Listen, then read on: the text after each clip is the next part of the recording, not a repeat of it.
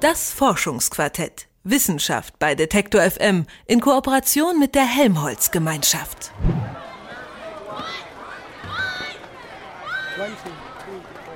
Kinder wühlen im Dreck, waschen sich selten aus Eigeninitiative die Hände und essen vielleicht auch mal den ein oder anderen Sandkuchen. Aber wie sagt man so schön, Dreck reinigt den Magen und das stimmt vielleicht nicht im wörtlichen Sinne, aber das Immunsystem lernt tatsächlich mit seinen Aufgaben dazu. Deswegen ist es für Kinder auch gar nicht so gut, wenn sie in einer klinisch reinen Umgebung aufwachsen. Wie das Immunsystem von Kindern vor und nach der Geburt auf seine Umwelt reagiert, dieser Frage widmet sich eine groß angelegte Mutter-Kind-Studie mit dem Kürzel LINA am Helmholtz Zentrum für Umweltforschung in Leipzig. Welche Fragen sich die Wissenschaftlerinnen und Wissenschaftler genau gestellt haben, das hat mir die Studienleiterin Gunda Herbert erklärt. Welche Schadstoffe beeinflussen das Immunsystem? Welche Umweltfaktoren treiben die Immunantwort in Richtung Allergie? Und das machen wir an äh, Kinderstudien, also Kindergeburtskohorten, äh, indem wir sehr früh schon in der Kindheit beziehungsweise auch schon äh, in der pränatalen Phase schauen können, welchen äh, Umweltfaktoren ist die Mutter in der Schwangerschaft ausgesetzt. Und, äh, Gunda Herbert ist Immunologin, heißt, sie beschäftigt sich mit unserem körpereigenen Abwehrsystem. Das spielt nicht nur eine Rolle, wenn wir von einer Grippewelle verschont bleiben, sondern bestimmt auch, ob wir gegen etwas allergisch sind oder nicht. Eine Studie des Robert Koch Instituts von 2018 zeigt, in Deutschland sind fast 24 Prozent aller Kinder und Jugendlichen einmal von einer Allergie betroffen. Und die Tendenz steigt. Mittlerweile hat sich für Krankheiten wie Allergien, Übergewicht und Diabetes der Begriff Zivilisationskrankheiten entwickelt. Das bedeutet im Grunde, dass unsere moderne Lebensweise nicht zu unserem Körper passt und ihn deswegen krank macht. Das Auftreten solcher Krankheiten lässt sich nur zu 60 Prozent auf die Gene zurückführen. Der Rest wird von unserem Lebensstil bestimmt. Doch wie bei jeder Krankheit ist es schwierig, die eine Ursache festzumachen, zumal wenn sie irgendwo ganz tief in der Kindheit liegt. Wie lässt sich also eine Ursachenforschung am besten angehen? Das ist in der Tat schwierig, weil eben durch diese epidemiologischen Studien kann man an sich keine Kausalität feststellen. Aber man kann dann das quasi im Labor, in vitro und in vivo dann versuchen nachzuweisen. In der Lina-Studie werden über 600 Kinder und Jugendliche bis zum 20. Lebensjahr sowie ihre Mütter medizinisch untersucht und befragt. Zum Beispiel, wie sie sich ernähren, wie sie ihre Freizeit gestalten oder wo sie wohnen. Treten bestimmte Symptome oder gar Krankheiten auffällig oft im Zusammenhang mit einem bestimmten Lebensstil auf, ist das ein Hinweis für die Wissenschaftler und Wissenschaftlerinnen, diese Korrelation weiter zu untersuchen.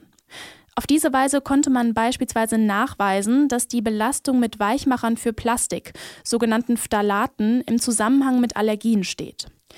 Phthalate können über die Luft, unsere Nahrung oder Hautkontakt in unseren Körper geraten. Sie werden zum Beispiel Babyspielzeug aus Plastik zugesetzt, um es weich und geschmeidig zu machen. Mittlerweile ist die schädliche Wirkung von Phthalaten auf das Hormonsystem bekannt. Eines der häufigsten Phthalate namens DEHP darf mittlerweile in Europa nicht mehr in Verpackungen von fetthaltigen Produkten eingesetzt werden. Die Lina-Studie hat gezeigt, bei Kindern, die später ein Asthma entwickeln, ließen sich bei den Müttern in der Schwangerschaft Stoffwechselprodukte von Phthalaten finden. In einem weiteren Schritt mussten die Forscherinnen und Forscher nun nachweisen, dass das Asthma eindeutig auf eine Phthalatbelastung zurückzuführen war. Dafür setzten sie schwangere Mäuse Phthalaten aus. Das Ergebnis? Die Nachkommen dieser Mäuse neigten zu Asthma. Um herauszufinden, woran genau dies lag, schaute man sich danach bestimmte Gene der betroffenen Mäuse an. Anscheinend sorgten durch die Phthalatbelastung bestimmte sogenannte Methylgruppen dafür, dass Genabschnitte blockiert und nicht abgelesen wurden. Diese Genabschnitte beinhalten jedoch die Information für ein Protein, was die allergieauslösenden T-Helferzellen hemmt. Sind zu viele T-Helferzellen im Körper, zeigt sich das als allergische Reaktion. Und was wir sehen konnten, war, dass eine epigenetische Veränderung dazu führte, dass äh, diese Mäuse dann Asthma entwickelten, also die höheren Phthalatkonzentrationen expo äh, exponiert wurden. Und da konnte man ein Molekül identifizieren, das dabei eine Rolle spielte. Und dann haben wir human dann wieder geschaut in unserer Studie, ob dieses Molekül auch erhöht exprimiert wird in unseren Lina-Kindern, was dann auch der Fall war. Von Beobachtungen bei Kindern zu Versuchen bei Mäusen und ihren Genen und zurück zu Kindern. Mit diesem Vorgehen konnten die Wissenschaftlerinnen und Wissenschaftler eindeutig Krankheiten auf bestimmte Umwelteinflüsse zurückführen. Denn klar ist, was unsere Gesundheit angeht, sind wir viel mehr als unsere Gene. Wie wir aufwachsen, kann epigenetische Veränderungen mit sich bringen. Das heißt, wie ein Gen ausgelesen wird, verändert sich. Und zwar nicht basierend auf Mutation oder Rekombination. Wenn durch Weichmacherbelastung bei den Müttern Methylgruppen bestimmte Gene bei den Lina-Kindern blockieren, ist das so eine epigenetische Veränderung. Welche Faktoren zu Zivilisationskrankheiten führen, das können Wissenschaftlerinnen und Wissenschaftler nur herausfinden, wenn sie interdisziplinär arbeiten. Denn Umwelteinflüsse können auch sozialer Art sein, zum Beispiel wenn es um Bildung geht, den Wohnort oder die Freizeitgestaltung. Die Lina-Studie ist noch lange nicht zu Ende. Mittlerweile wird das 13. Lebensjahr untersucht. 13. Lebensjahr, das ist ein äh, besonderes Alter. Bei den Kindern ist jetzt schon oder fängt die Pubertät an.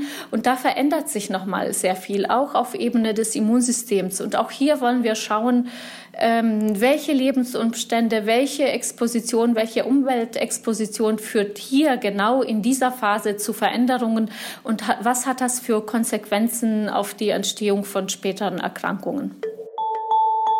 Das sagt Gunda Herbert, Studienleiterin der LINA-Studie am Helmholtz-Zentrum für Umweltforschung in Leipzig.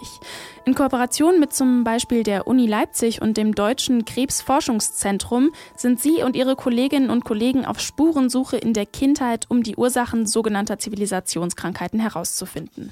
Das Forschungsquartett. Wissenschaft bei Detektor FM in Kooperation mit der Helmholtz-Gemeinschaft.